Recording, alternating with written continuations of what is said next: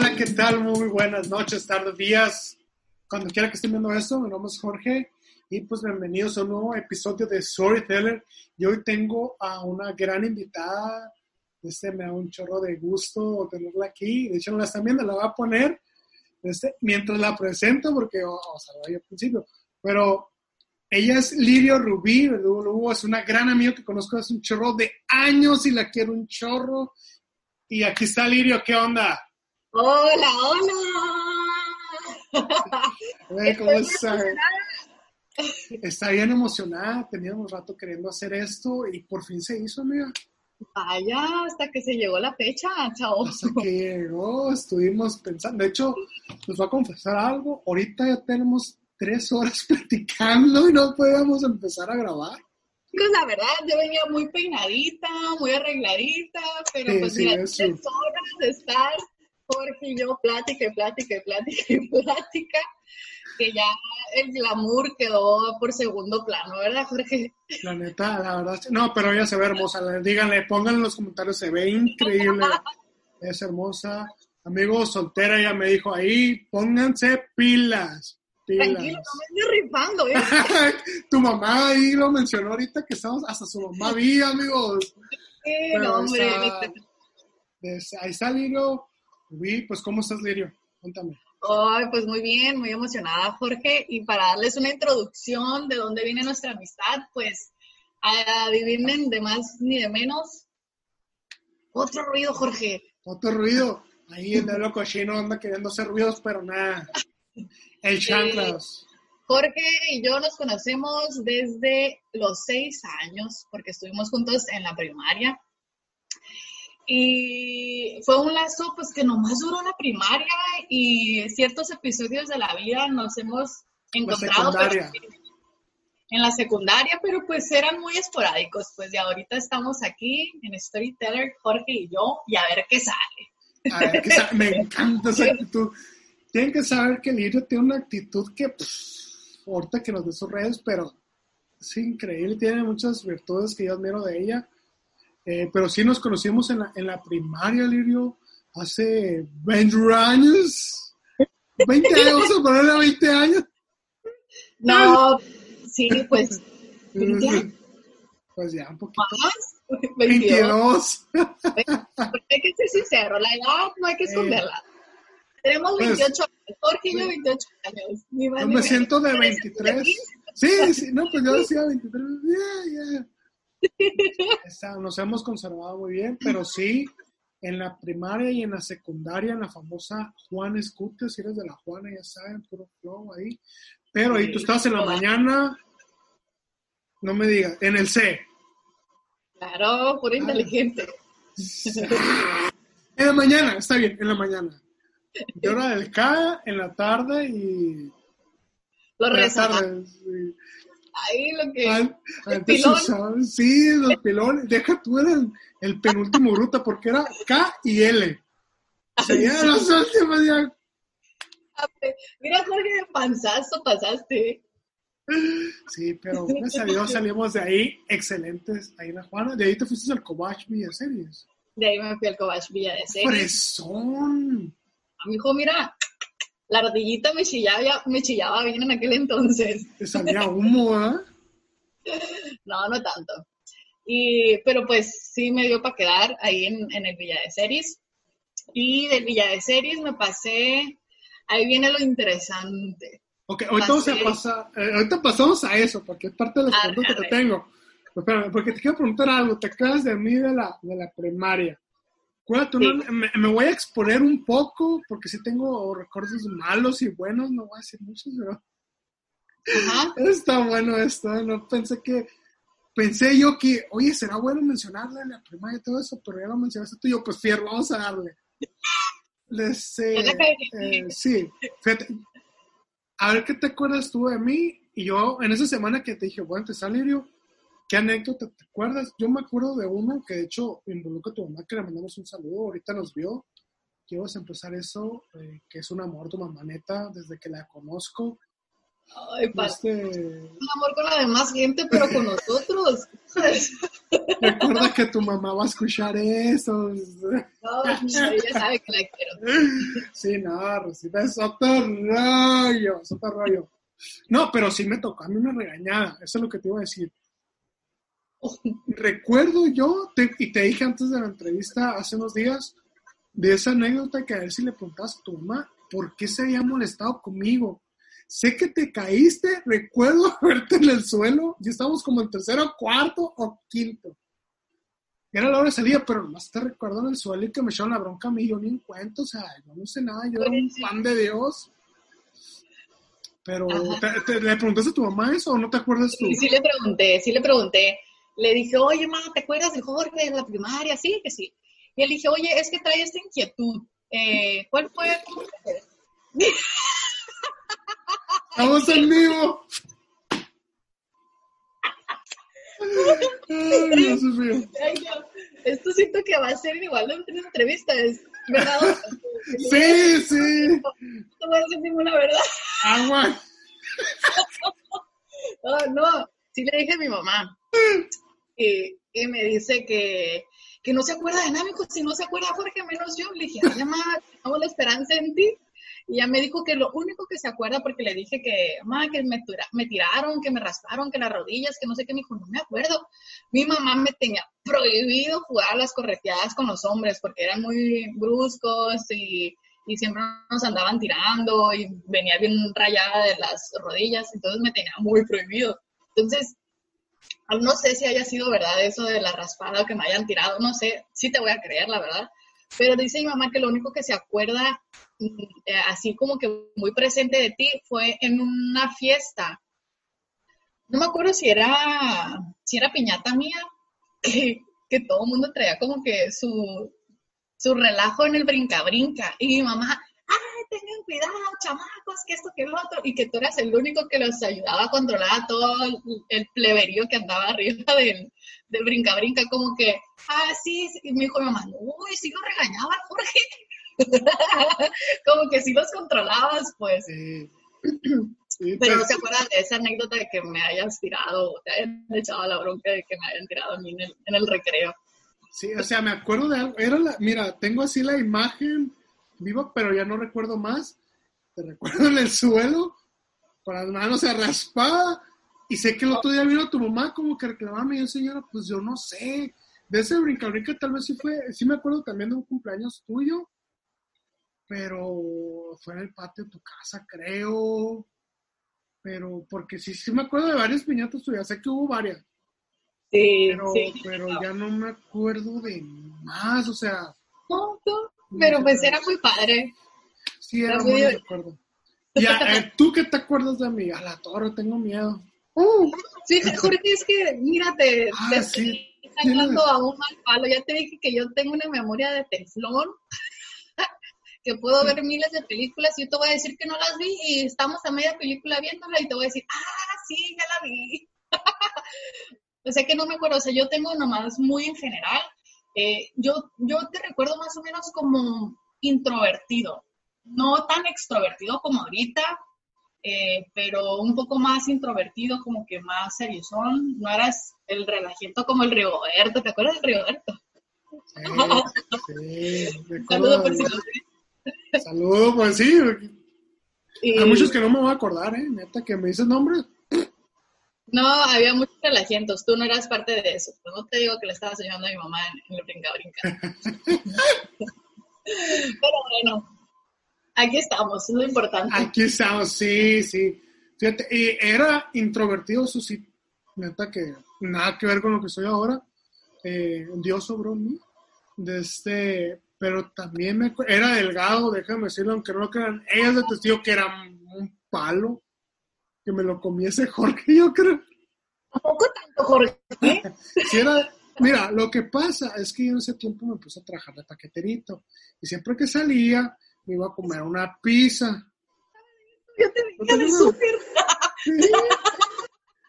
a mí me gustaba chambear, chambear y me gustaba me gustaba comer bien y pues traía dinero y véngase y pelotas y todo eso.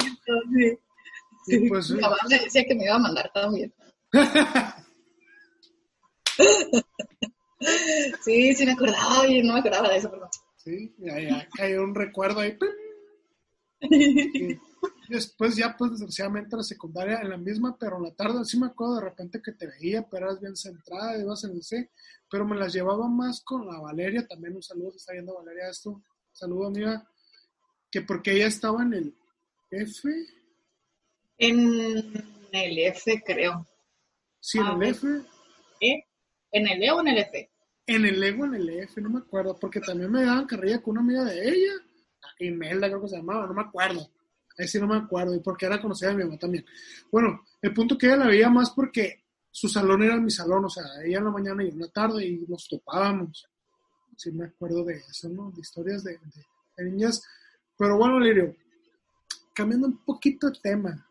Bueno, dime, ¿qué más lo que, lo que más recuerdas de tu niñez y adolescencia? ¿Qué es lo que más recuerdas que esto? Ah, qué chilo esto. No, pues todo era muy divertido, la verdad. Siempre decía, ay, la primaria siento que fue una etapa muy, muy bonita para mí, porque pues éramos inocentes, pues, y, hacíamos lo que hacíamos y nos, nos valía y todo eso. Pero pues en la secundaria,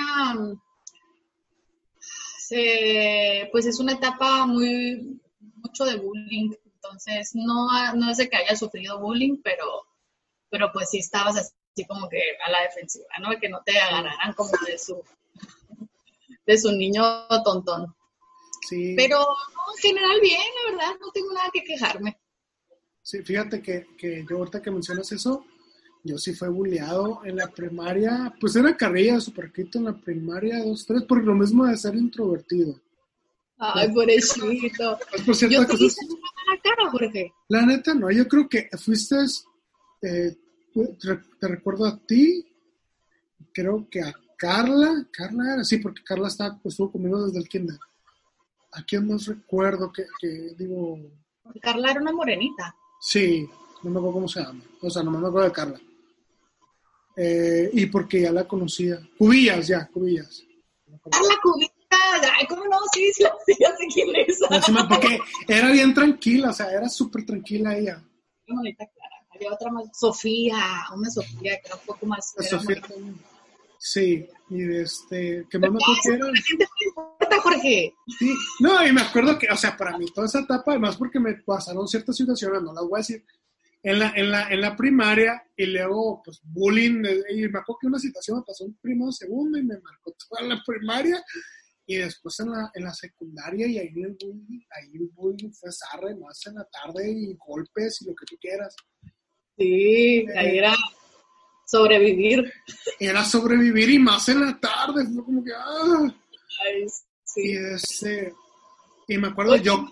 ¿Nunca te tocó pleitos aquí en el, en el Batuco? En el Batuco, con la 24, ¿no? Contra la 24. Son historias, eso, es un story time, gente. O sea, que, que si saben de eso, que tienen nuestra edad, saben que la 24 contra la Juana o era, defendían sus, sus o abajo del canal. Abajo del canal. Gracias a Dios que nunca nos pasó nada, nada de nada, porque a veces se ponían bien extremos las cosas, la neta. Bravas. Machi. Este, pero no, yo creo que ya a finales de la, de la secundaria fue como que ya, pero tuve un poquito más de respeto, se puede decir, porque fue cuando me estiré, empecé a jugar básquet ya más, Mm, hasta me metieron en un campamento, que me acuerdo, ¿no? Y, pues ya fue como que más, me estiré, me estiré. Hola, igual toda la prepa. Pero bueno, eso fue, ¿recuerdas tu niñez, primaria y secundaria? Bueno, la secundaria era sobrevivir, ¿de acuerdo contigo que es sobrevivir? Era sobrevivir, sí. Era sobrevivir a secundaria. Ok, y después del Cobach, y ahora cuento un poquito, les, tengo que decir algo de Lirio. Lirio es 100% hermosillense, pero también es 100% del mundo, creo yo. Ojalá. Pues, aquí ahorita, no, pues la neta que tengo mucha envidia en eso, mira, porque ah, tiene un espíritu aventurero o porque es donde vamos a ir ahorita. uh, estudiaste odontología, lo dijiste en los two minute tips, en los videos que, ya subí. Odontología, ¿por dónde estudiaste esa odontología? Eh, estudié en La Baja, en Mexicali, Mexicali, Baja California. Pero hay eh, un, pues no parte aguas, ¿no? Pues pero después de la prepa de ahí del COAS, me pasé a la Unison.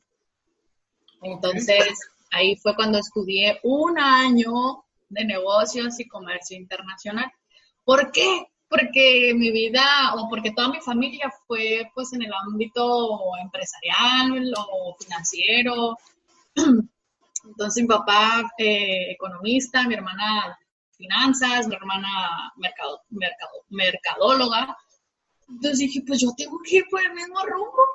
Y pues dije, pues yo creo que negocios y comercio, comercio internacional. Y ahí fue cuando me metí y yo decía, ay, pues ¿qué hago acá? ¿Qué hago acá? Y así entre que sí no me gustaba y no me gustaba, pero era más no me gustaba. Y me aventé un año, y, pero pues ese año fue muy, muy pesado para mí porque veía a mis compañeros tan motivados y tan que si hacían las tareas y se leían y que el no sé qué de Estados Unidos y que ay, ahí, ¿no? Entonces dije, no, esto no es para mí, no es para mí, no es para mí. Y, fue muy difícil, fue una etapa muy difícil para mí porque, pues, ¿qué edad tienes? 18 años, 19 años cuando empiezas a, estudiar la universidad, entonces no estás como que muy maduro para tomar decisiones, eh, pues porque hay que caer en cuenta que estudiar una carrera, pues es dedicarle el resto de tu vida a eso, pues a dedicarte a eso casi en el 100%, pues no hay mucha gente que termina haciendo o ejerciendo otra cosa que le valga incluso hasta mejor. Pero yo no me veía, o sea, ejerciendo mi carrera en negocios y comercio internacional y ahí fue cuando dije, no, no quiero, no quiero. Yo quiero, yo quería algo del ámbito de la salud. Medicina se me hacía bien pesado, decía, ay, no, nunca voy a tener vida, no siento que la vaya a hacer me gustaba enfermería, me gustaba nutrición, pero enfermería me decía mamá, no, no te metas en enfermería. Eh, nutrición pues no me gustaba, como que la veía mucho de química ahí en la Unison, entonces no sabía. Hasta que me iluminó como que la Rosa de Guadalupe y una prima fue la que me dijo, oye, ¿por qué no estudias odontología? Y ahí fue cuando ¡ah! Me iluminó Dios y dije, pues odontología, me empecé a estudiar, a ver de qué, pues a qué se dedicaba más. Y ya dije, sí, esto es, esto es, papá, le dije, estoy, yo quiero estudiar odontología. Y papá piensa bien las cosas, no la vayas a regar, que mira. Y mamá, era que aquí vas a estudiar en, en, Hermosillo, hay muchas universidades, muchas carreras, lo tuyo es vagancia, como que te quieres ir. Aquí no, porque había la VM, pero la VM yo no quería porque era carísima, pues entonces tampoco era inconsciente en porque mi papá se tenía que esforzar más, o a lo mejor le tenía que quitar cosas a mis hermanas o bajarles la calidad de vida a la familia para poder pagarme la universidad, pues que era muy cara la UVM. Entonces decía, no, o era irme a, a Sinaloa o a Baja California. Sinaloa, pues era cuando estaba todo súper caliente, bueno, que sigue estando, pero aquel entonces era el boom. Y la Baja, pues no, no conocía mm, para nada y tenía allá un primo eh, primo hermano, pero pues que nunca habíamos frecuentado, o por lo menos yo. Y, me acuerdo que mi papá fue el único que me apoyó así desde el principio. Mi mamá siempre estaba en, no, no, no, no, aquí estudia, lo tuyo es pura vacancia. Y, y más porque era la, soy la tercera hija, soy la más pequeña, pues somos puras mujeres. Eh, vengo de una familia pues muy conservadora, muy, no muy liberal, pues. Entonces era la primera que se salía de casa, la más pequeña, la más consentida, y mi papá pues se tuvo que poner los pantalones y apoyarme mucho. Y, y, él fue el que desde un principio me dijo, pues si tú quieres, tú date, y date, date, yo te apoyo, y pues sí, apliqué, quedé, gracias a Dios, y, y pues allá me aventé, me aventé cinco años en Baja California y ahí fue cuando empecé a, con ese alma viajera, porque pues eh, siento que, a esa oportunidad que Dios me dio, la vida me dio de irme, aunque sea tan pequeñita, aunque muchos lo vean como que muy pequeñita esa oportunidad, fue como un, un salto súper grandote para yo eh, serme responsable, en cierta manera independiente, porque pues ya era yo y mi vida ya, o sea, era de pagar renta, luz, cable, eh, internet, de escuela, comer, hacer comida, ir al súper, todo, cuidarte tú, saber que está bien, que no está mal. Entonces eso fue una etapa de, mi vida muy importante para mí. Y pues de ahí ya se vienen todas las historias. Pero sí estuve allá en Baja California cinco años y regresé solamente a hacer eh, mi, ¿cómo se le llama este? El servicio social, un año pero estuve como un año más y ya después me fui a Puebla, donde estoy ahorita, eh, haciendo la maestría en odontopediatría. Sí, eso es odontología especializada en niños, me dijiste, En niños, sí, hermosa carrera. Así que mira, todos los niños me los puedes mandar para acá. Yeah, la verdad es muy buena. De hecho, cuando estuviste el año aquí, eh, ya estás sabiendo tu clínica, todo eso, pero pues decidiste para allá que pues por obra de Dios, por decisión, y qué, qué bueno que, que, puedes hacerlo, que tienes la, la, posibilidad de hacerlo. Y creo que también tenías que llevar un proceso para entrar ahí, ¿verdad? ¿A, a, la, ¿A dónde? A la maestría. Bueno, la especialidad. Ah, sí, no, a la maestría sí tuve que hacer un propedéutico de seis meses, mano, bien perro. Y estuvo bien cañón, la verdad, no dormías, o sea, no, literal, dormías como dos, tres horas y era bien pesado, y seis meses, o sea, es, es una de las escuelas que tiene un propedéutico muy largo, regularmente otras escuelas de dos semanas, un, mes o dos meses cuando mucho, pero acá seis meses, pues es demasiado y sin saber si vas a quedar o no vas a quedar. Entonces, pues gracias a Dios eh, logré quedar, éramos 11 y solamente quedamos pues 5. Y, fui pues una de las afortunadas de quedar en esa escuela, muy buena escuela la verdad. Y pues aquí estamos ya en mi último semestre, ya para afuera, online, obviamente con esto de la contingencia. Nos vino a derrumbar todo. Sí, la verdad que sí, pero, pero la verdad es cierto, por ejemplo, yo también ya voy a empezar la escuela el lunes. Este, estaba siendo grabado el 3 de agosto, o sea, yo voy a entrar el 10, pero, eh, o sea, que está bien online, ya, pero ya quiero terminar, pero online es como que, ah. Ay, qué güey, pues más lo mío, lo mío es más práctica, pues. Sí, sí. Ya puedo ver ya tanta teoría si ya la he visto todo. Sí. Ustedes no saben, a que, bueno, estamos a tres, ¿no? No, sí. pues sí, a tres vamos, ¿no? Sí, todavía. Mañana empiezo clases a mis 5 de la mañana, porque ya son las 7 de la mañana. Entonces, sí, o sea, vamos dándole con todo. Sí, de hecho, le quedan 6 horas de sueño, pero por lo que me, doy, me estoy dando cuenta, ya tienes práctica en dormir 3 horas, así que todo bien. Ahora sí que... Ahora en la mañana aquí. Sí. Pero me vas a pagar, eh, porque la escuela se me paga, ¿eh? Ah, muchas gracias, nos estamos viendo. Gracias por ver un nuevo episodio. Compartan, sí. me encanta hablar con ella porque siempre sacas cura y aprendes, ¿eh? oye, Lirio, te iba a preguntar, es que me dices tantas cosas y, ah, quiero saber esto, quiero saber lo otro. Estás en Puebla, espíritu aventurero, todo eso. Primero que nada, espíritu aventurero. ¿Por qué le digo espíritu aventurero? Aquí mi amiga ha viajado, como dice ella, no mucho, ya quisiera, o como le dije yo, ciudadana del mundo, pero dime, ¿a qué lugares has ido? Mencióname algunos. Yo, ha sido la mejor experiencia, o ha sido, ah, este lugar me encantó, o una anécdota de un viaje, a ver, cuéntame. Bueno, ay, pues hay muchas anécdotas, la verdad, todo me pasa a mí, yo creo. ¿A dónde has ido? ¿A qué lugares has ido?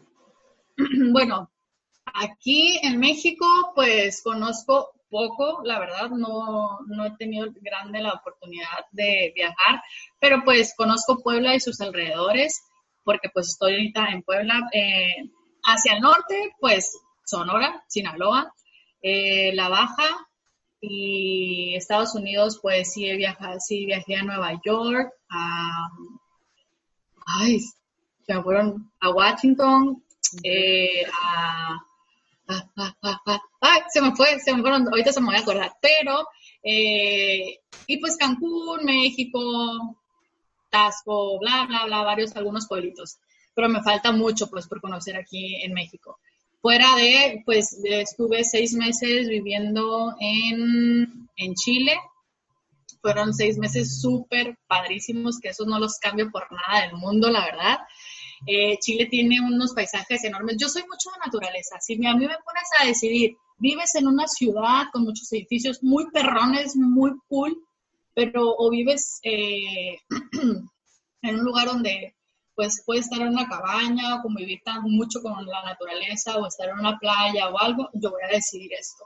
O sea, soy 100% naturaleza, la verdad. Y Chile lo que tiene y lo que ofrece es un hermoso paisaje espectacular, la verdad. Y es muy barato, o sea, Sudamérica es muy barato. Entonces, en esos seis meses que yo estuve allá, viajé a, a Perú, eh, pues conocí Machu Picchu. Machu Picchu pues es una de las zonas súper hermosísimas y una travesía bien pesada, o sea, subir todo eso, porque hay dos maneras. Los fifis, los que tienen dinero, pues se suben en, en tren y en camioncito. Pero yo que iba de mochilazo, porque todos mis viajes han sido así de mochilazo, pues caminas, o sea, y no me acuerdo cuántos escalones fueron, era un chorro subir Machu Picchu, era bien pesado, pero lo hicimos. Cusco es una ciudad que está antes de Machu Picchu, también muy padre. Pues conocí Bolivia, Perú, Argentina, eh, Brasil, Chile, Colombia, iba a conocer Guatemala en este año, pero pues con esto de, de la contingencia nomás no. Y uno de los viajes más padres que hice estando en Chile, pues fue a la, a la Patagonia, a la Patagonia, porque si saben, hay dos Patagonias, la chilena y la argentina. Pero pues yo me fui a, a, la, a la chilena y, y, pues obviamente por ese, para llegar a ese eh, lugar, pues haces un recorrido muy padre, un trip muy padre de conocer varias ciudades de, Chile, pues ya llegué yo a la Patagonia y recorrer, hay un circuito, este circuito pues es de bastantes días eh, ir caminando e ir acampando para ir conociendo diferentes eh, cosas dentro del circuito de la Patagonia, ¿no? La Patagonia es un, pueblo, es un pueblo, es un parque súper grande que a lo mejor haces como unos ocho días en recorrerla toda. Entonces nosotros éramos un equipo de mexicano, puro mexicano y un, ¿qué era? Francés. Y, y pues ahí íbamos todos y, y pues eh, no lo aventamos, la verdad, los ocho días porque nos pasó puras desgracias en ese viaje. La primera desgracia fue pues, para empezar, en un mismo día nos tocaba el clima todo. O sea, nos nevaba, nos llovía, nos salía el sol, hacía un calorón y hacía un viento horrible. Así que te tenías que agarrar porque el viento te llevaba. Entonces, cuando íbamos a ir a conocer las torres del Paine, que pues es una octava maravilla del mundo, son los que, no sé si puedas poner una imagen después acá en este video, pero son tres torres, eh, son, tres cerros así pegaditos, muy bonitos que pues dependiendo de la temporada, en la época que vayas, pues hay nieve o está todo despejado. En la, época nosotros fuimos, fue de invierno, sea, todo nevado. Pero pues en todo ese recorrido que haces de ocho días te toca de todos los, los climas por habido y por haber. Entonces en ese recorrido y fuimos a las Torres de Paine, no sé si caminábamos como siete horas, ocho horas diarias, así sin parar, sin parar. Entonces yo, nosotros íbamos con, pues con las mochilas, mi mochila pesaba como 20 kilos. Y, y, pues era muy difícil, o sea, era muy difícil caminar tantas horas con todos los climas que te tocaban el día. Entonces ese día que nosotros subimos a las torres, no llevábamos cargamento, lo habíamos dejado en, en la casa de acampar, ahí en el campamento. Pero ya íbamos muy tarde porque pues éramos eh, ir hacer esos tipos de trip o de viaje con mucha gente es muy pesado porque pues te vas atrasando mucho en comparación si vas con una o con dos personas, pues. Y pues éramos ocho, éramos bastantes y tardamos mucho en llegar y cuando estábamos queriendo subir para llegar a las torres, eh, nos iban bajando unos con un guía y nos dijo, no les recomiendo porque ahorita se va a oscurecer y va a ser un viento horrible y si los agarra arriba no van a poder bajar. Y nosotros, sí, sí, pues estábamos, estábamos pleditos, pues. Y pues nos aventamos a la travesía, nos subimos y estando arriba, pues dicho y hecho, nos agarró la, el viento súper espantoso. Llegó un momento en que nosotros traíamos unos palos. Íbamos subiendo, eh, no me acuerdo si ya era de, de subida o, ya de regreso, que teníamos el barranco por aquí enseguidito, o sea, veías y no había un final donde podías caer, o sea, era un barranco horrible, sin fin. Y tú ibas con una veredita entre nieve, era pura nieve y era un viento horrible que tuvimos que encajar los palos y hacernos todos bolitas así y el viento nos movía, otros tuvieron que llegar arrastrándose así para poder llegar y que el viento no los, no los tumbara. Era una sensación súper horrible, era que qué necesidad estar aquí sufriendo a ver las torres del paine. O sea, veías tu vida pasar porque el barranco estaba enseguidita, en verdad. Y así nos hacíamos bolitas todos y el viento horrible, helado, la nieve te llegaba aquí la garganta.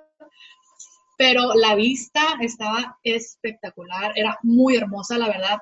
Yo decía en ese momento, no lo vuelvo a hacer, pero claro que lo vuelves a hacer porque es muy padre. Y otra de las travesías que pasó, que esa fue el detonante que a regresarnos, o sea, mi modo hay que, ya no terminamos el circuito y nos regresamos por donde llegamos, porque ya eran tantos días que que estábamos muy cansados, la ropa ya mojada, pues llevábamos más comida que ropa, obviamente, para poder sobrevivir. Y, y pues yo ya iba, me acuerdo que como no traía tantos calcetines, me puse el calcetín y una bolsa y me metí el zapato, pero el zapato me quedaba grande, entonces cada vez que, que caminaba me chocaba la punta de los dedos con el zapato. Entonces ya lo traía bien molesto, era un moretón horrible que traía las uñas del, del, pie. Entonces yo iba bien enojada, eh, ya como que qué necesidad estar aquí, en, igual estar en la casa durmiendo a gusto. Ahí voy yo con todo eh, el viento encima, mojada, bien mojada, pero yo ya no me quería seguir mojando. Entonces teníamos que pasar, o sea, pasas arroyos y muchos los puedes, hay puentecitos de, de, de troncos o hay otros que te tienes que meter al río para poderte cruzar y seguir la vereda, pues. Y en eso había un tronco, pero yo iba tan enojada que no esperé que mi compañero terminara de pasar. Entonces, cuando él iba ya bajando, ya terminando de caminar el tronco, yo lo pisé. Entonces, cuando él se terminó de, de, pisar el tronco, el tronco se movió. Entonces, yo como yo bien enojada y no pisé bien, pues me caí. Entonces, me caí al río. Entonces, con la mochilota de 20 kilos, fue como que paz con, con las piedras del río, la mochila arriba, todo el agua encima que no podía levantarme porque pues la mochila estaba muy pesada y yo me estaba ahogando, entonces estaba como y así moviéndome para poderme salvar. entonces el de que venía atrás se dio cuenta y le gritó al de enfrente, entonces los que no se querían mojar se tuvieron que mojar porque tuvieron que entrar por mí al lado, o sea, al río, y yo me estaba ahogando como si moviéndome. Entonces, cuando recién me levantan, pues yo me levanto y agarro aire, pero ya toda la sangre aquí, porque me ha pegado con la nariz, pues, en la cara, así, de lo que trabajo, chavo, pues de la cara. y luego, pues ya me levanto con mucha sangre y, y pues la mano eh, al ratito se me empezó a hinchar, eran como cinco manos en una, porque pues metí la mano y me la doblé y ahí fue cuando pues me vendaron, todos, ya muchos iban rayados, eh, raspados de las rodillas, muchos ya los tobillos ya no los podían, o sea, a todos nos había pasado algo, pero ya lo mío fue como que ya ni modo, ya no regresamos, esto no podemos y no terminamos el circuito, pero si nos aventamos como cinco días, yo creo, ahí caminando, no sé, muy pesado, pero muy bonito, muy, muy, muy bonito, que lo volveré a hacer. Eh, y otra anécdota fue cuando fuimos a Brasil, fuimos ahí tres amigas y y ya no era el último día, pero siempre andábamos de pata de perro, pues, y yo lo que quería era tirarme, a mí me gusta tirarme en la playa y que me dé como cachora el sol, así. Entonces, ya era el último día, todos nos queríamos broncear y ya fue como que, ay, aquí nos pusimos bronceador, nos acostamos, estuvimos como, no sé si una hora, dos horas, no me acuerdo bien, bajo el sol, pero no nos sentíamos quemados. Y ya cuando llegamos a, al hostal, porque obviamente como mochilera y como buena mochilera vas a un hostal, o sea, no vas a hotel, eh, pues ahí empezamos a sentir como que, ay, ardor, ardor, ardor, ardor, pues a la mañana siguiente, ay, no, porque éramos unos tomates horribles que no nos podíamos poner las mochilas, no, no me podía sentar en la taza del baño porque neta estaba toda ardiendo.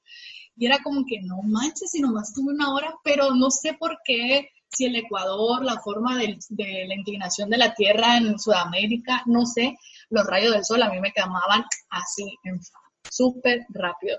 Y esa ha sido la peor quemada del mundo mundial, que despuésito ya me, ya me tocó venirme aquí a México y me acuerdo que cuando iba llegando al aeropuerto, pues yo venía muy, muy feliz porque pues ya iba a comer tacos y mi mamá me tenía un pozole y que esto que el otro. Pues ya venía yo con mis maletas y me estaban esperando aquí en el aeropuerto de Hermosillo mi mamá y mi hermana, una de mis hermanas. Y yo muy feliz las reconocí y llegué y me paré así cara a cara, le dije, ¡Ey, soy yo! Y no me reconocían de lo prieta que, que venía de una que se veía que me había quemado en Brasil. Y entonces mi mamá lo primero que me hizo fue pegarme. ¡Qué pinche prieta vienes! Dijo, mira cómo, cómo vienes, perdón. Y luego, pues ya me terminó regañando, pero sí fue muy impresionante que no me reconocieron, no sé, ni mi hermana ni mi mamá me reconocieron hasta que estaba yo enfrente de ellas. Pero pues esos han sido uno de los pocos viajes que, he concretado, pero pues como, como consejo les podría decir que no necesitan tener el dinero del mundo para poder viajar a esos lugares. Sinceramente, una vez estando ya en Sudamérica, es muy barato viajar. O sea, el vuelo a Brasil me salió como 3 mil redondo de Chile a Brasil, o sea, de un país a otro país, 3 mil pesos mexicanos redondos, muy barato. A Perú también, 2 mil, o sea, muy, muy, muy barato, la verdad. Así que si tienen ese espíritu igual, busquen oportunidades. Eh, hay, ahorita en la actualidad hay más oportunidades que antes. Yo me fui como en, el 2014. Entonces ahorita hay más. Así que láncense, la verdad, vida solamente hay una. Eh, y hagan lo que tengan que hacer. Obviamente siempre, como lo dije en el el videito de introducción, siempre háganlo pensando con la cabeza fría y con los pies en la tierra. Pero si en verdad su corazón lo decide hacer algo, háganlo sin pensar. Hasta que nos demos cuenta que un despertar más no es un día más para poder hacer algo, sino un día menos para hacer algo. Entonces, hasta que entendamos esta, eh, ah, pues esta teoría de que es un día menos, vamos a animarnos más en hacer las cosas hoy y no hacerlas mañana. Porque, como decía mi abuelito, las oportunidades nomás pasan una vez en la vida y quién sabe si vuelve a pasar. Así que te trepas al tren o lo dejas ir. Así que pues aprovechen todas esas oportunidades hoy en día que hay de poder viajar más económico que antes y busquen, la neta. Yo sé que hay un momento en la vida que tú buscas como yo viajé, pues tenía como 23 años, yo creo. Ay, no hace tanto. años. ¿Seis años cuántos son? 22, 23, más o menos. Sí, 22, 23, creo, no me acuerdo muy bien qué edad tenía. Pues tú vas con el alma mochilero, pues si no te importa si duermes en una casa de acampar o si duermes en un hostal o si comes unos tacos en el mercado, que la verdad Perú es súper rico, yo les recomiendo comer en los mercados, muy barato, la verdad. Me acuerdo que con 30 pesos me atascaba en el mercado, sí, 30 pesos mexicanos. Muy rica, la gastronomía peruana es muy, muy rica, muy parecida a la mexicana, la verdad. Tiene muchos condimentos como nosotros. Eh, Chile, pues un poco más desabrido, pero pues igual tiene sus cosas muy ricas. Pero llega un momento en que ya tenemos 28 años, 30 años y más para adelante que ya tú buscas confort, o sea, tú buscas ya comodidad. Entonces ya obviamente ya tú quieres irte a un bosque, una playita, algo, a estar en el hotel a veces para poder descansar.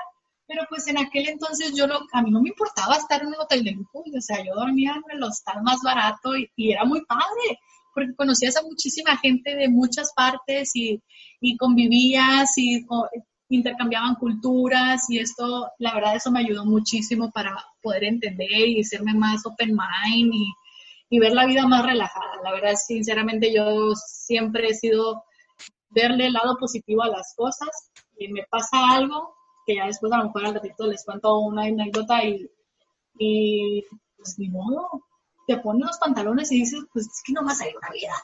Y si, ¿quién, o sea, si yo me quedo en el abismo, ¿quién va a sufrir? Él no, yo.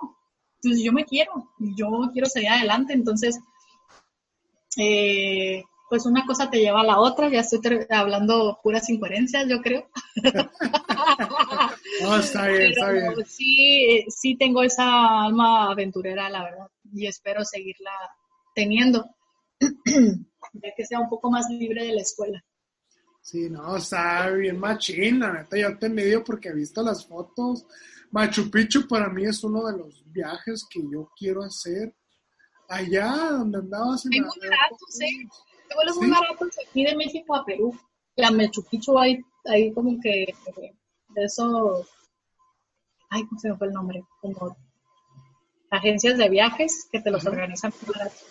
Pero a veces te conviene más hacer tú tu propio viaje que, la, que con la agencia. Sí, yo tuve un conocido, no sé si le salió entre 1500 y 2000 de, de aquí a Hermosillo a, a, Perú. Creo que fueron 2000 pesos y era redondo, ¿eh? Que lo agarró sus promociones de medianoche y, como dices tú, aprovechar para conocer si tenemos esos puntos. Yo quiero hacer ese viaje a Machu Picchu, quiero hacer algunos viajecillos ahí o sea, me gusta salir. De hecho, estas vacaciones hemos sobrevivido aquí en mi familia porque vemos videos de Alan por el mundo, a lo mejor lo conocen, no sé si lo has visto tú, que también te muestra un chorro de cosas que viaja. El vato se dedica a viajar. Pero sí está. Hay que salir. Y sí es cierto, a veces no hay que invertir mucho, aunque ahorita con esto, después de la pandemia, no sé cómo vayamos a quedar. Todo va a cambiar. La verdad, nuestra vida ya no, a lo mejor ya no va a ser 100% igual a como la teníamos antes. Ya, Pero... De acuerdo. Oye, Lino, te quiero preguntar algo respecto a eso y me voy a meter un poquito más espiritual yo, aunque está muy bien el feeling, lo vamos a cambiar. De este, tú, estabas ahí, o sea, por ejemplo, tú me mencionaste cuando estabas ahí en la orilla del barranco, no veías nada. Yo estoy seguro que Dios te cuidó para llegar hasta este momento, la neta, porque un mentecito y ahí queda. De hecho, hay una película, ya te he dicho a ti, se llama Sobreviven, Alive. Sí. Una raza que se quedó ahí para... Se, hace, fue hace mucho tiempo. Los que lo han visto, spoiler alert, un avión, se quedan ahí y tienen que caminar y se comen cosas, no voy a decir qué Entre cosas. Ellos. Entre ellos, sí. Super spoiler. Sí, sí, ya lo dijo Lidia, ya. Spoiler, ni modo. Fue basado en la vida real. Este, pero dime, Lidio, yo, por ejemplo, yo sé que, que a mí me encanta algo que tú puedes ver a Dios en todo. ¿Cómo tú cuando ves esos paisajes, qué te hace pensar a ti respecto a eso? Porque me imagino que simplemente con tus fotos, amiga, neta, aquí yo me quedo, wow, qué impresionante. Ay, le echas mucha crema a los tacos, porque cuando vean las fotos van a decir, ay, en el caso. No, y luego hay una foto con tienes la bandera de México, ¿no? Sí, cuando estaba, de hecho, esa foto es donde estoy en las Torres del Paine, o sea, fue, creo que fue ya de regreso cuando nos tocó ese viento muy fuerte, sí, ya fue de regreso, ya me acordé bien, fue de regreso cuando así todos nos encajamos el palo, así, un palo, y todos nos abrazamos y estar así como que, y me acuerdo que sí rezamos, o sea, yo recé y dije, no, no, no puede ser esto porque era una adrenalina que no te puedo explicar, Jorge, bien perra, bien canija, así de que no podías, o sea, era la vida y la muerte, estabas tú en el limbo, en verdad yo estaba en el, todos, pues estábamos en el limbo y otros no alcanzaron a llegar y se quedaron ellos eh, haciendo su bolita juntos y otros llegaron arrastrándose para poder unirse a nosotros pero sí fue muy, muy fuerte, la verdad, esa sensación. Pero con respecto a lo que tú dices de cómo puedo relacionar todo con Dios, eh, pues no sé por qué la naturaleza me ofrece mucha paz y mucha tranquilidad y, es muy, es un momento muy reflexivo para mí, en verdad.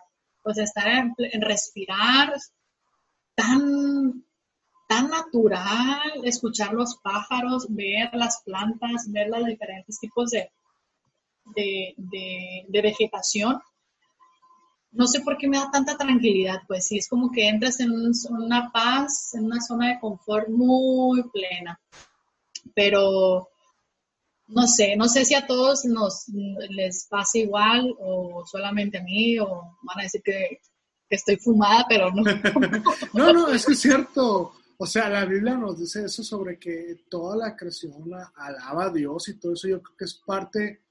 Eh, también nos dice que nos da paz que sobrepasa todo entendimiento. Ya te, lo comentaba ahorita. Y aparte que te lo da a ti, así como lo sentiste ahorita, cuando estábamos hablando antes de empezar, que esa paz creo que también la puede dar a través de la naturaleza, a través de los árboles, a través de los paisajes, a través que a pesar de que tú tuviste una travesía, como estuvo en canijas, estuvo extremo, pero cuando llegas tú a eso es como que a la torre solo Dios puede hacer esta obra, solo Dios puede hacer eso, y te relajas, pues todo ese esfuerzo que tuviste, sobre todo porque la neta te cuidó, estoy seguro que Dios te cuidó al 100% en todas esas ondas. Eh, con el viento fuerte, no te puedo decir, ah, te entiendo, porque no, entenderlo, ¿no? Este, pero, pero sí, o simplemente cuando te vas Sí, sí, ojalá. Yeah, échamela. Échame acá, esa es la bendición para acá que quiero ir. Este, pero, pero sí te entiendo eso que te da esa, esa paz, Dios, a través de que estás conectando con, con, con la creación, vaya, ¿no? yo, que, que, pero me gusta eso, ya saben, espíritu quiero. Ahora, siento que me es un consejillo, o consejo, consejillo, palabra de hermosillense, rayos. Se me sale lo, norteño a veces, o será norteño, no sé. Bueno. Sí, Vamos en Sonora, así hablamos. Viva al norte, ya. ¿Cómo no? ¿Cómo, Peter? Oye, Lirio, eh. ¿cómo fue primero hacer esos viajes? O sea, tú te ibas a mochilazo y todo bien, pero un viaje que fue difícil, que fue tu cambio de Hermosillo a, a ah. Mexicali. Ese fue mi viaje más emocionante. Sí. Con muchísimo miedo, porque los otros viajes pues eran de diversión, de, de, pues de explorar, de conocer, que yo sé que ida y vuelta y pues iba a regresar a la normalidad. Pero este viaje que hice de Hermosillo a Mexicali, pues sí era, sí fue un paso muy fuerte y muy importante para mí, porque capaz si me, pongo a llorar, ¿eh? Perdón. pero, pero, pues como les dije antes, era la primera que salía de casa, la más pequeña, la consentida en cierto punto.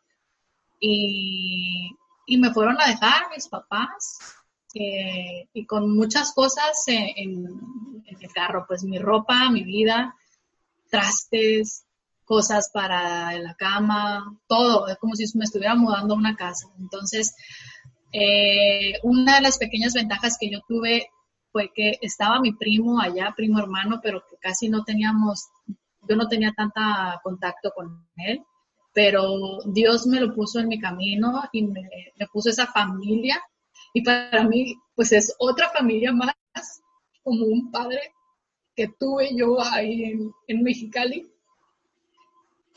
porque pues me fueron y me dejaron y mi papá pues como pues era su princesa, por así decirlo, me súper encargó con, con mi tío bueno, con mi primo, pero pues yo le digo tío, pues ya estaba, ya está, pues no tan grande, pero pues sí, ya grande con familia y todo, pues el cariño me hizo decirle tío, igual que primo. Y me súper encargó con, él y me acuerdo que mi mamá se quedó una semana conmigo eh, mientras me instalaba, pero hace cuenta que mi pilar era pues esa, mi, mi tío, pues con, con su familia, pero yo me cambié con un otro primo más de la edad y, vivíamos juntos en un departamento. Pero pues mi pilar era pues mi tío. Y me acuerdo que mi mamá se quedó una semana para ayudarme a, instalarme en la casa, a conocer la ciudad y todo eso. Y nos dejó un carro mi papá, pues el carro con nosotros. Y mi papá me dijo, pues tengo que regresar al trabajo. En ocho días más, yo voy a regresar y te voy a traer pues el otro carro más pequeño porque pues era una camioneta en la cual me, me llevaron a Mexicali y me dijo yo en ocho días voy a regresar ya no regresaron esos ocho días porque me acuerdo que mi primer día de clases me nos marcó una prima y nos dijo, mi tío está muy mal, mi papá pues estaba enfermo de, de hipertensión y diabetes. Y anteriormente pues ya había tenido unas complicaciones cuando yo tenía como 11 meses, estaba muy chiquita. Entonces nos marcó, me acuerdo que yo iba saliendo de bañar, iba muy emocionada a la escuela, mi primer día de clase. Y, y mi prima nos dijo, mi tío está muy mal, recen porque está en el hospital, algo le pasó en el corazón. Pues ahí estábamos mi mamá y yo. Y, y no me acuerdo si pasaron como 20 minutos cuando mi prima nos volvió a marcar y nos dijo que mi papá había fallecido.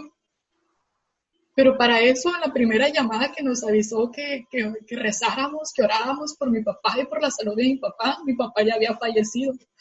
Pero no nos quisieron dar como que la noticia de golpe.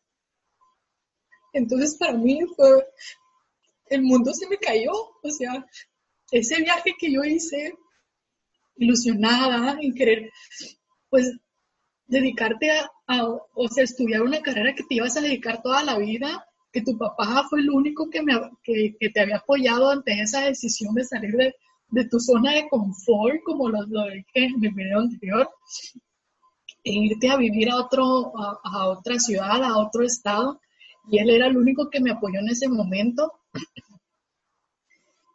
Y saber que ya no iba a estar, que, ya no me iba a apoyar, que no iba a ver cuando me graduaba, no iba a estar ahí conmigo.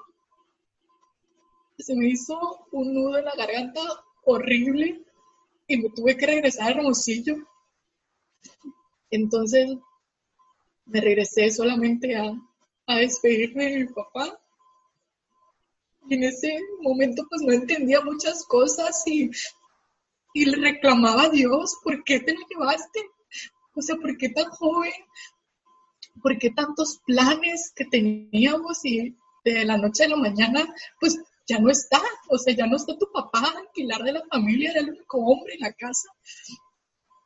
Y te quedas con eso, pues como que, papá, tú me dijiste que en ocho días ibas a venir. Y, ya, y ya no regresaste. Entonces, una de las ventajas que yo tuve en ese viaje de cinco años que hice fue pues a ver, no haber estado aquí en la casa y no sufrir todo lo que sufrieron mis hermanas y mi mamá, el estar viendo sus cosas, su ropa, sus perfumes, todas sus pertenencias, el que yo haya estado afuera, a lo mejor y me ayudó un poco más en no resentir tanto como ellas su, vida. y, me armó de valor porque dije, él fue el único que me apoyó, él fue el, pues no el único, toda mi familia me apoyó, pero fue el primero que no se rajó, pues. Sí. Dije, yo voy a terminar esto por él.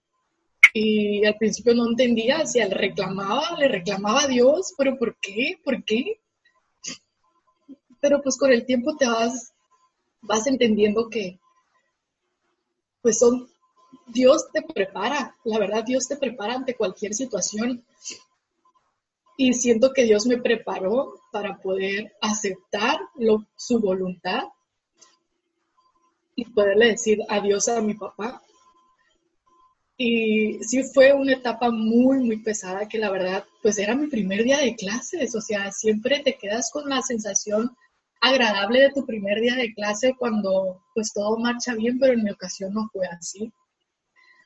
Y muchos de Mexicali pues supieron que porque había hecho un curso antes como un mini propedéutico, como de inducción más bien, curso de inducción, pues ya me conocían, ya sabían de mi existencia. Entonces, cuando supieron que ya no me presenté en mi primer día de clases y, yo les mandé un mensaje, no me acuerdo ni a quién, decirte que, que me tenía que ir. Y pues ellos ya no creían que me fuera a regresar. Una semana después me presenté a, a clases y todos sorprendidos de, pues de que estaba acá, pero pues me tuve que armar de valor porque para, para poderme ir y, y no defraudar en cierta manera a mi papá. Y pues aquí estoy, aquí estoy todavía dándole gracias por todo lo que nos apoyó, porque sé que él nos sigue viendo y, espero que esté orgulloso de, de, lo que hemos conseguido pues las tres y su esposa, mi mamá. Pero ese viaje creo que me marcó de por vida, más que la quemada de Brasil o la caída en el Machu Picchu, en, en las Torres del Paine. Ese fue el viaje más pesado para mí. Y, de ahí siento que fue, fui otra lirio, fui otra rubí, o a lo mejor un poco más fuerte, eh, eh, me apegué más a Dios, la verdad. Acá en Hermosillo pues estaba acostumbrada a ir a la iglesia y allá en, en Mexicali empecé a ir a la iglesia, a entregarme más a Dios, en creer más en Él, en refugiarme, en platicar. Y, y me abrió muchas, a lo mejor perdí a una persona, pero gané a algo más, pues dando, dando palomita volando en esta vida. No se puede tener todo. Y, y pues así, Jorge, así fue ese viaje muy difícil para mí y para todas, la verdad, pero el de yo no estar aquí en este seno, siento que me ayudó más en, eh, pues, en superar, en superarlo, porque no lo vas a olvidar, pues nunca olvidas a una persona, pero a lo mejor y sí superas esa pérdida pero pues quieras o no, pues ya mi papá falleció en el 2011, ya, pues ya son bastantes años y obviamente hasta mi muerte le voy a llorar, pues es un papá, la verdad. Eh, no sé si muchos hayan experimentado lo mismo que yo, pero sí es muy fuerte ya no tener ese pilar. Pero pues aquí estamos, Jorge, la vida sigue, la vida solamente hay una. Y siempre, ante cualquier adversidad, debemos de aprender a ponerle una sonrisa bonita a la vida. Porque si no lo haces por ti, ¿quién más lo va a hacer? Nadie. Entonces tú tienes que ser feliz y tienes que aruñar paredes para poder salir de ese abismo en que en un día para otro pudiste haber caído y tienes que luchar, tienes que, tienes que ser feliz y, eso, porque tienes que ser feliz primero tú para poder ser feliz a la persona que esté a tu lado. Y gracias a Dios me dio un carácter a lo mejor un poco más, pues moldeable y siento que me puedo a, eh, acostumbrar o hacer ante cualquier situación, pero obviamente pues sí duele. Pero pues así fue ese viaje y, esperemos que no tenga otro próximamente. Que yo sé que esta cuestión del tema de la muerte pues es lo más seguro que tenemos todos. Yo también me voy a morir, tú también, Jorge.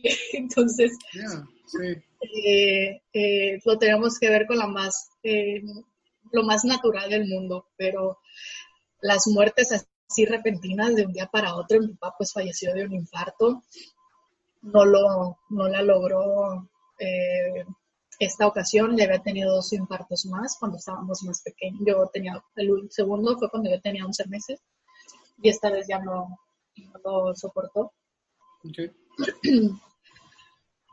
Pero pues así es esto y les quiero pedir una disculpa por haberme visto llorar, pero pues son temas pues sensibles para mí, que, a lo mejor muchos están pasando por esto y, se quedan en el abismo, pero no les recomiendo que queden ahí, la verdad, a lo mejor y tienen unos días que perdieron a un familiar o unas semanas o meses, hasta años y no lo han superado y se quedan, o sea, hay muchas personas que las ves y dices, es que falleció su papá y desde ahí esa es otra, sí, otra persona. Y pues no es el objetivo de esta vida, la verdad. Solamente tenemos, es una oportunidad y hay que saberla aprovechar y vivirla al 100. Entonces, creo que eso me ha ayudado muchísimo en arriesgarme a tomar decisiones y en decirlo, vamos, o sea, si mi corazón lo dice, pues lo voy a hacer porque esta corazonada no la tengo que dejar aislada. O sea, hazla, piensa bien las cosas, los pies sobre la tierra, cabeza fría y habiéndote hacer cualquier cosa que tengas en mente. Porque vida nomás hay una y hay que vivirla al 100. Porque si yo a lo mejor ahorita me muero, mañana, si Dios guarde y me muero, siento que yo me voy a ir feliz en decir, pues pude lograr hacer varias cosas o viajar o hacer o decirle a la persona te quiero o decirle a mis familiares cuántos los amo. Me voy tranquila, pues, y me gustaría que todos igual se fueran así. Es mi recomendación solamente en hacer lo que uno quiere sin dañar al prójimo, obviamente. Ya, buenísimo, Lirio. Gracias por abrir tu corazón, por compartirme eso tan especial que sé que es tu punto de quiebre, que no sabía cómo iba a llegar a eso, no sabía que me ibas a compartir. Desde, me dijiste muchas cosas que ahora entiendo por qué eres tú, cómo eres tú, tu forma de ser. Sigo diciendo que Dios te cuidó donde andabas allá, pero más en ese proceso, tú me dijiste eh, dando y dando, palomita volando guerra popular, pero, tu papá en una época donde se supone que ibas emprender y todo eso, pero eh, eso creo que hizo la Lirio de ahora, estoy completamente seguro de eso, y cómo dices que te acercó un poco más a Dios, cómo buscaste refugio en Él, como dices, es un abismo, quieres rasgar paredes, quieres, no sabes qué hacer, o sea, pero o, encontraste esa ayuda en tus amigos, en tu escuela, eh, eh, en tu familia, pues, a tu tío, porque estuviste allá, y, pero creo yo que es eh, primordialmente Dios. yo quiero enfocar en eso. Déjame decirle que, por ejemplo, aquí se reza y todo eso, y lo me dijo la cámara, porque está empezando que aquí no vamos a hablar nada más de fe, que hablamos de Dios, creemos en Dios, yo creo en Dios, creemos en Dios ambos, y, porque va empezando, de hecho, ahorita es una oración de fe, los que saben de eso ya saben qué onda, así que ayúdenme a orar por Lirio, por su familia. Y, y como te digo, Lirio, yo te conozco hace mucho tiempo, supe de eso, pero no tan a fondo como ahora que me estás, que nos estás compartiendo tu corazón. Y gracias por eso y la neta, como te lo dije ahorita antes de empezar la entrevista, que Dios ha estado contigo, Dios te ha cuidado y yo creo que para llegar a este punto y, para que sigas más adelante, para que triunfes, para que vivas en prosperidad y porque me imagino yo, estoy seguro de eso, que, muchas cosas de tu papá, eh, tanto su carácter, están reflejadas en ti, están reflejadas en ti, o sea, y que eso también un punto duro, un punto de quiebre, vaya, pero que, ha formado la línea de ahora y que a mí me encanta, déjame decirte eso. Gracias. Que, pero fíjate, hay cosas que, él lo, dice, que hay cosas que, que la alegría no jamás nos va a enseñar más que el llanto. Hay, hay cosas que, que, en esos momentos difíciles vamos a entender que en alegría, que en fiesta, no lo vamos a, llegar a entender. Y lo, la ventaja que, que a mí me encanta, lo dijiste tú, que supiste llevarlo, que supiste vivirlo, que supiste que llevaste tu duelo. Tienes que vivir un proceso. Sí, es un proceso. Este proceso lo viste, me encantó eso, que supiste llevarlo en esa travesía de cinco años tal vez. Y cómo honras la, memoria de tu padre, que yo sé que está, que, está orgulloso de ti, como ahora ya tu maestría, como ya mero terminas y, me encanta eso, me encanta eso. Y pues ya saben, gente, eh, eh, ayuden, ahí pónganle en comentario a Lirio, ayuden a orar por ella, que, que es increíble, que, que, va empezando con nosotros. A los que ven esto ya saben de lo que estoy hablando, no quiero enfatizar mucho en eso. Pero Lirio, gracias, Neto, te, amo por compartir eso, te quiero un chorro, amiga mía. Gracias. gracias por compartir tu corazón, que nos pusimos así súper, fue una montaña rusa esto pero oh, me encanta, me encanta, neta, me encanta, es increíble. Eh, y mencionas otra cosa ahorita, ah, un poquito lo mismo. Ahorita como estamos viendo lo de la pandemia, que hay muchos fallecimientos que pierden de un día para otro. Las personas son familiar, como tú dijiste, o sea, tu papá te dijo en ocho días, no llegaron muchos ocho días. Que la gente que ahorita que, que estamos viendo cómo pasa gente, vemos los números, ¿qué le podrías decir tú a la gente que está pasando ese duelo, que a veces le cuestiona a Dios por qué te lo llevaste? Que, ah, eso es otra cosa que mencionaste, es que aprendiste a aceptar la voluntad de Dios y eso es algo que nosotros sabemos que la voluntad de Dios es buena, agradable y perfecta. Que no sea como nosotros queramos es una cosa, pero aún así sigue siendo buena, agradable, perfecta, porque formó al lirio que es ahorita. Recalco eso. Pero ¿qué le podrías decir tú? ¿Qué consejo a la gente que está pasando por algo así? La verdad es cuestión de muchísima fe y bueno, yo voy a hablar por mi experiencia, muchos podrán no chocar, chocar con, con mi opinión o muchos podrán seguirme, pero el tener mucha fe, en tener confianza y en entregarte, o sea, entrégate a Dios. Él es el único que te va a, a cargar y te va a llevar por, por el camino que Él ve que es el mejor para ti. Y tener mucha eh, pues mucha fe, mucha paciencia. Eso que a mí, siento que una vez que tú caes a un abismo, es, tocas piso, o sea, tocas fondo y, y ahí automáticamente se te cambia el chip. Así me pasó a mí, la verdad, y, eso a mí me sirvió muchísimo acercar, acercarme a Dios, pero todas estas, ahorita con esta pandemia, pues ah, sabemos que hay muchísima muerte y esta muerte, este tipo de muerte que se ha estado presentando últimamente, pues son muertes que, que no las teníamos planeado, o más bien ese familiar, porque pues a lo mejor la persona que se infectó estaba bien, simplemente pues no resistió su organismo, su sistema inmune y se la llevó. O sea, Dios decidió llevarse a esa persona y pues los familiares, imagínate cómo se quedan. O sea,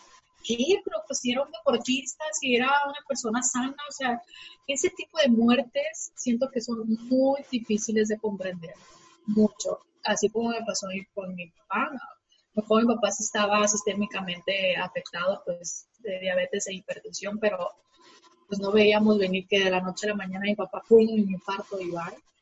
Y pues en estas ocasiones que pues con COVID-19 pues mucha gente se ha ido igual de la noche a la mañana y no lo tenía planeado y esas muertes pues son más fuertes de superar. Solamente les recomiendo tener muchísima paciencia, acercarse a Dios, orar, rezar y dejárselo, dejárselo a Él, que Él solo ayude a curar tus heridas y a, guiarte por el camino.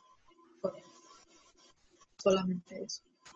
Wow, gracias Lirio. A esta gente eh, eh, piden ayuda también, en eso espiritual, emocional, y, sean felices, eh, aunque no, aunque sea muy difícil, yo sé, pero... Te dice muy fácil, la verdad. Te dice muy fácil, ya. Lo he vivido, sé que sí se puede y se necesita, o sea, todo es un proceso en esta vida porque es un proceso, tienes que vivir un duelo, tienes que pasar por el duelo y, y tocar fondo dentro de él y poder superar, o sea, poder salir adelante. Son procesos, es una vida, es un proceso que no, desgraciadamente o afortunadamente, no sé, no es como una receta de cocina, o sea, cada quien la vive a su manera, pero pues sabemos que todos nacemos y todos nos vamos a morir. Es lo único seguro que tenemos en esta vida muerte. Pero pues el vivir la vida, pues cada quien. Muchos dicen, fíjate, ¿tú qué piensas? ¿El futuro tú lo haces o el futuro ya está hecho para ti? Yo creo que ambas. Es una combinación de ambas. Te digo por qué. Yo también pienso igual. Sí, nosotros estamos ya predestinados hay un destino que Dios escribió para nosotros, ya hay un camino pero también eh, influye en nuestras decisiones porque tenemos libre albedrío. Dios lo puso ahí por algo. Nosotros decidimos si queremos seguir ese camino con su dirección o queremos seguir por otro camino. La ventaja que tenemos con Dios, Dios siempre nos dice, hey, por ahí no te conviene, ese no es el camino. Tú mismo lo dijiste ahorita, Dios te va guiando por el camino correcto en tu duelo, en tu proceso, en lo, cualquier cosa que estás viviendo.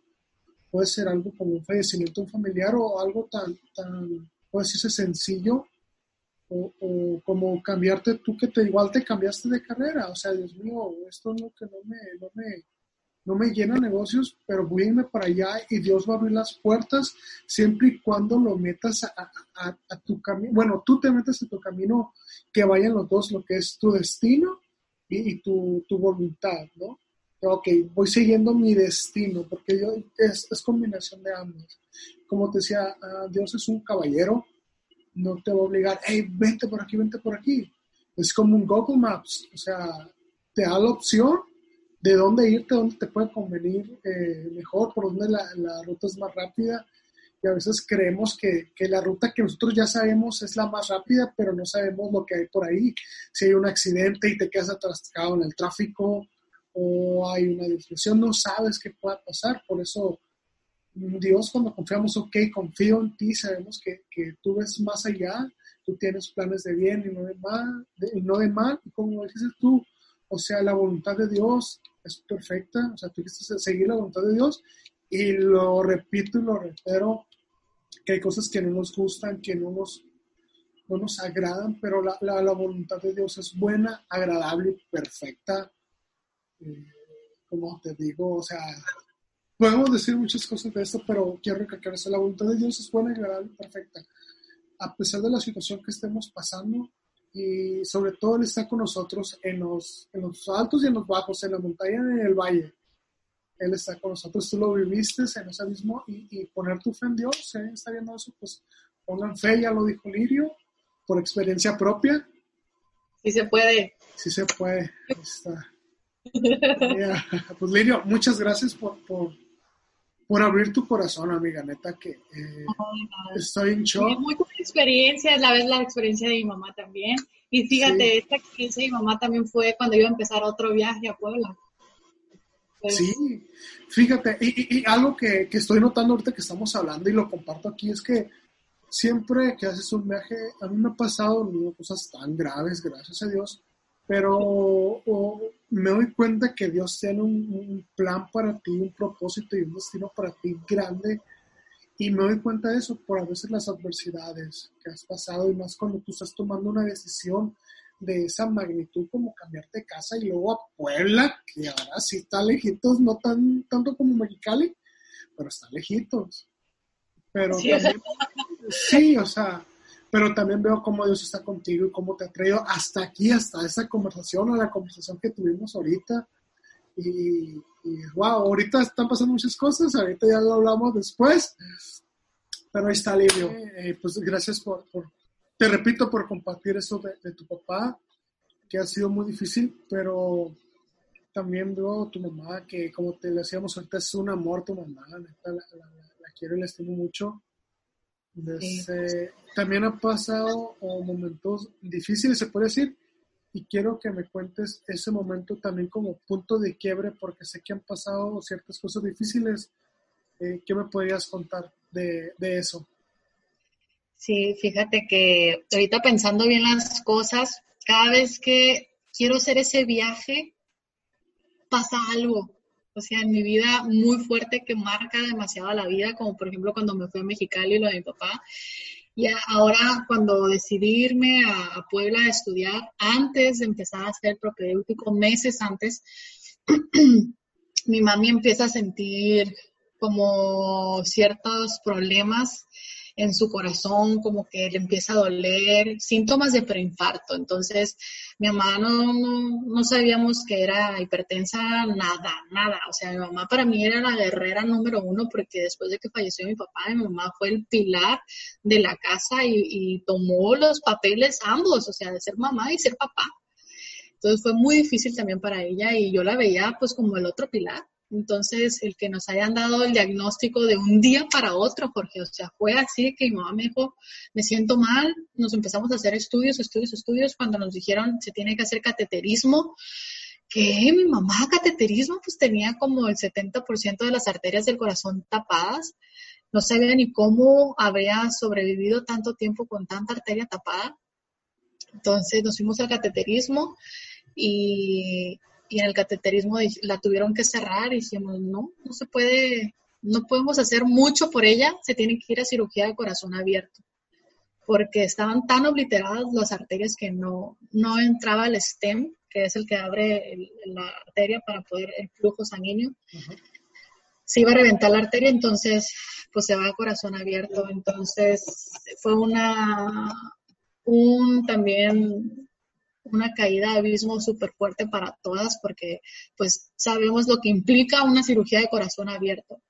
Se fue, la operaron, todo salió perfectamente, entonces yo no sabía si irme a Puebla o no irme a Puebla, si estaba a un mes de irme y dije, no, no, no, ni modo, o sea, esto no es para mí, no, la maestría de odontopediatría no es para mí, me quedo.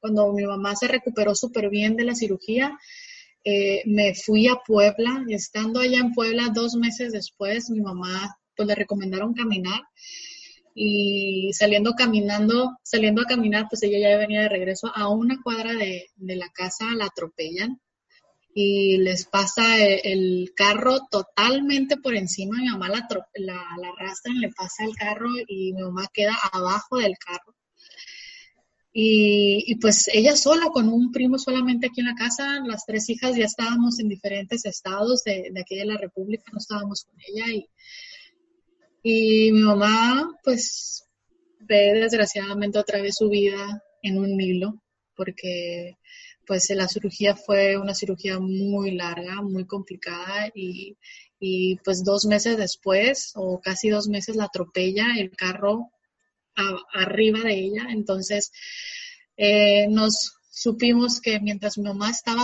agonizando, porque abajo del carro, mi mamá estaba con el suspiro de, ya, en los últimos respiros de ella, se acerca cerca de, donde la atropellaron, había dos iglesias.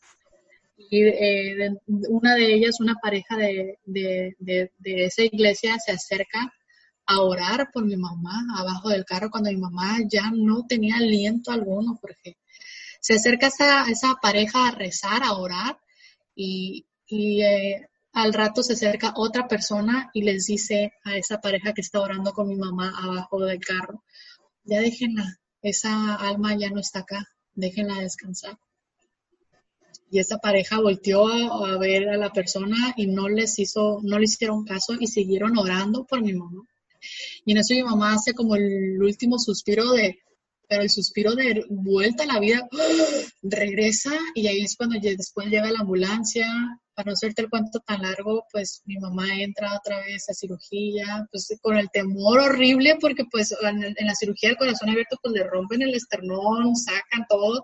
Entonces para cerrar esas heridas óseas pues tardan como más de seis meses. Entonces, a menos de dos meses, mi mamá le había pasado el carro por encima, entonces nosotros teníamos miedo que, ah, ya, ah, o sea, que estuviera peor.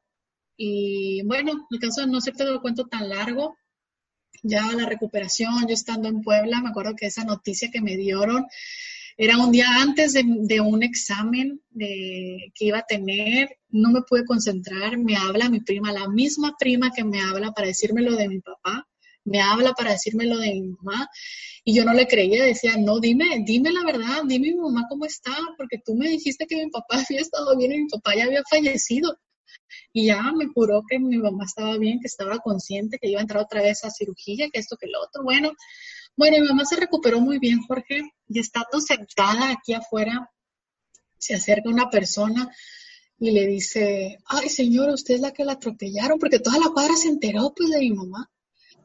Y, le dice, sí, estoy muy bien, gracias a Dios y así.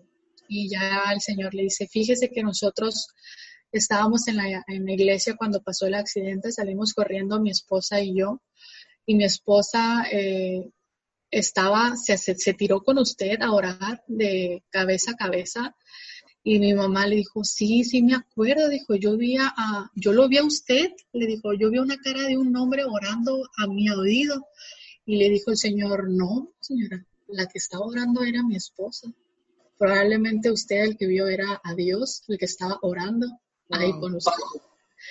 Entonces ahí fue cuando mi mamá creo que también rompió en llanto y, fue una, fue una historia muy fuerte para todos, o sea, ver haber perdido a mi papá, estar a punto de haber perdido a mi mamá en dos ocasiones, en menos de seis meses, Jorge, te estoy hablando, tres meses que nos pasó todo eso, cambio súper drástico con mi mamá, y que el Señor haya dicho eso, que, que mi mamá vio a Dios orando ante ese último suspiro que mi mamá, esa última oportunidad que mi mamá tenía. Entonces, eso, todas esas experiencias uh, que he tenido y que la familia ha tenido nos ha ayudado muchísimo a, a comprender el sentido de la vida, a, estar con Dios y que Dios nos ha dado muchísimas oportunidades y mi mamá es una gata, tiene más de siete vidas, yo creo, porque aquí está y sigue estando súper fuerte. Y solamente quería compartir ese, ese pequeño detalle, más de cinco minutos. Pero sí, ha sido una historia que nos marcó muchísimo la de mi mamá también. Gracias, Lirio. es, como te mencionaba, Dios está con ustedes. O sea, estoy sin palabra, speechless, o sea, no, sé qué decirte, estoy, estoy impresionado, estoy, wow, y sobre todo por la manera en que Dios se le apareció a tu mamá, neta, literalmente, yo estoy seguro que era Dios, cómo es iglesia, es la iglesia de Dios para lo de los, los cristianos, sabemos qué iglesia es, de hecho, yo crecí en, es, yo crecí en esa iglesia hasta los seis años, estuve ahí. Desde, y no, wow, veo que Dios, como te lo decía, y te lo Yo te tengo mi vida en muchas maneras, porque Sí, o sea, ha estado tan presente en tu vida que a veces no lo notamos, ¿eh? eh somos muy descuidados, si quieres verlo así, pero está cuidándonos y a nuestra familia y veo cómo cuida a tu familia, a tu mamá, que sí es cierto, es una guerrera, es una guerrera, la conozco, siempre la he conocido así, sobre todo que Dios la ha sacado adelante, wow, y no, no, pues siente que Dios está contigo, está con ustedes, y, que quiere, quiere una relación super, sumamente profunda con ustedes, contigo y con todos los que nos están viendo, porque es lo que quiere en general con todos, una relación, no religión, está cansado la religión, quiere una relación y, llevarle esos procesos que pueden ser muy difíciles, muy dolorosos, pero llevan ese proceso y los hace como un poquito más digeribles. Y, sobre todo vivir en ese milagro, porque ahora sí que tu mamá, como tú dices, es un milagro, o es un milagro caminante. Pues está Lirio, gracias, gracias por eso. Ya, de nada, eso les ayude nuestra, mi, mi historia a los Gracias, por eso y vamos a darle ahora cambiando un poquito de tema. O dime, ¿quieres compartir algo más? No, es que te iba a decir que se me había trabado. Estábamos en vivo, estaba lloviendo, no sé si está lloviendo todavía, y ahí como que interferencias, pero aquí andamos. Yeah. Eh, ahora, Lirio, dime, ¿cómo te ves en un futuro? Lirio, en un futuro, tú ponme los años, 5, 10 años, 2 años, ¿Qué ves en tu futuro? O sea, un futuro corto, eh, ¿qué te gusta? A lo mejor unos dos años, tres años, alrededor de cinco años es un futuro corto para mí. Me veo siendo la mejor odontopediatra de Sonora. Yeah, come on, sí se puede, por favor, Dios que sí. Y la verdad, me veo feliz, me veo plena, me veo satisfecha porque, pues, cada día vas escalando un escaloncito más y lo que soy hoy no era pasado mañana, no era pues y, la verdad me veo pues trabajando en lo que la verdad me apasiona mucho, que es mi carrera en la que decidí, en la que tomé la decisión de no es por aquí, es por acá, mijita, eh, ser odontopediatra y pues primero ser odontóloga y después especializarme a, a dentista para niños. Eh, y me apasiona muchísimo, la verdad me veo trabajando probablemente ya en mi propio consultorio a corto tiempo, eh, pues ya cinco años, pues ya espero en Dios poder encontrar a una persona que esté a mi lado, encontrar a una pareja y poder formar una familia hermosa. Y y brindarle esa felicidad a mí de que yo tengo, compartírsela a esa persona y que esa persona me comparta su felicidad para poder ser mejores. Porque uno de los errores que a lo mejor tiene mucha gente es, es que no he encontrado mi media naranja. cuando pues tú no eres media naranja, o sea, tú eres tu naranja entera, pero pues tú vas a encontrar a otra naranja completa, pero para poderse o sea, ayudarse uno mismo. Entonces, eso tengo muchísimas ganas de poder encontrar a una persona en la que eh, poder compartir mi felicidad, mis logros, mis fracasos y que él también pueda compartir, o sea, dando y dando, pues, palomita volando en esta vida. Y pues sí me veo con una familia y esperemos en Dios que sí. Y, ser feliz, trabajar, ayudar, porque una de las ventajas de esta carrera que escogí, perdón, pues es muy, es ayudar, o sea, simplemente yo estoy ofreciendo un servicio para ayudar la calidad de vida a esa persona, hablando a nivel Entonces, en el caso de los niños, a mí me encanta trabajar con niños. Nunca me imaginé, la verdad, nunca me imaginé trabajar con niños, pero la vida me fue dando el camino correcto y Dios también, agarrada de la mano con Él, me, me puso aquí. Tú me dijo, tú eres para los niños porque vas a encontrar tu vocación. Y sí, la verdad me encanta trabajar con los niños, son tan divertidos. Puedo ser yo con ellos, ellos pueden ser ellos conmigo. Entonces, eh, qué buena combinación el trabajar un área de la salud, eh, ofrecer un, servicio de calidad, de humanidad, de brindarles una calidad de vida a los pequeños y pues seguir siendo yo. Entonces, creo que eh, Dios mm, encontró una buena combinación en mí para mi... Entonces, esos son mis planes, encontrar una familia, crear, no encontrar, crear una familia y ejercerla. Ya planes muy, muy, muy, muy futuros, pues seguir con los futuros a, cortos plazos, pero a gran cantidad. Me emociona, me emociona todo esto. así debe ser, así debe ser te recalco la frase, yo creo que es la frase que hemos tenido ahorita en esta, bueno, en estos últimos minutos de podcast, de, de Storyteller, de la, la, voluntad de Dios es fuera de verdad y perfecta y sus planes son de bien y no de mal y eso es lo que tiene para ti y para todos nosotros, simplemente como dices tú, ir agarrado de la mano. Eso. Yes. Pues ahí está, Lirio, pues muchas gracias por esta eh, entrevista que ya lleva algo ahí, neta, gracias. No esperábamos que se fuera, se fuera tanto pues tiempo. Porque hay que hacerla cortita para que la gente no se aburra. Sí, se va a aburrir. Mira, ya fue una hora, yo creo un poquito más, ¿no? Sí, tú le das. Pues está, Lirio, por último, dime, ¿dónde te puede seguir la gente y para cuando abras tu consultorio ya que te regreses a Hermosillo, dime tus redes? Ok, eh, Facebook ahorita tengo la página bloqueada de consultorio porque pues me fui a estudiar nomás como ya me regresé a Hermosillo, apenas la voy a, reactivar, pero me encuentran como, bueno, en Instagram como lirio-odontopediatra y mi Instagram personal, Lirio Rubí, todo junto.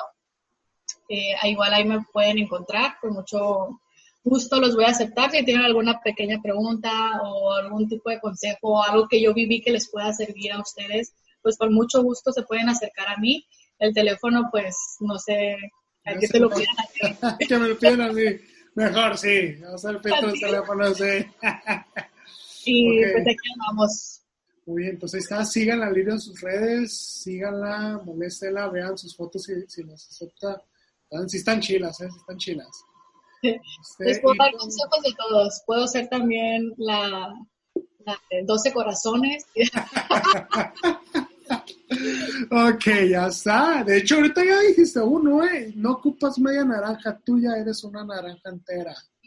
Y todos, tú también eres una naranja entera. de acuerdo. Es una naranja entera y, y traten de encontrar una persona que los ayude a potencializar lo que son no a disminuir lo que son o quitarles vibras, no.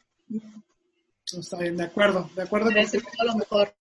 Pues ahí está, sigan a la Lirio. Lirio, eres un amor, neta, te quiero, chorro, te quiero. Eh, gracias a Dios por estos años, últimos, últimos años que te he visto así de divertida. Me encanta tu forma de ser, neta. Si tienen un viaje me quieren invitar, con todo gusto los puedo. Let's go. Sí, let's go. Ya sabe de hostales, sabe todo. Vámonos.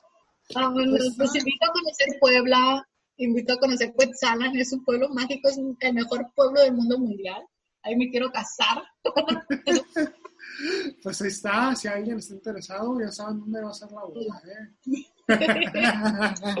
pues está, Lirio, pues muchas gracias por tu tiempo, por tu entrevista. No la voy a extender más. ¿Eh? no la quiero extender más porque te van a quedar cinco horas de sueño y para mí dormir es de las cosas más importantes de la vida.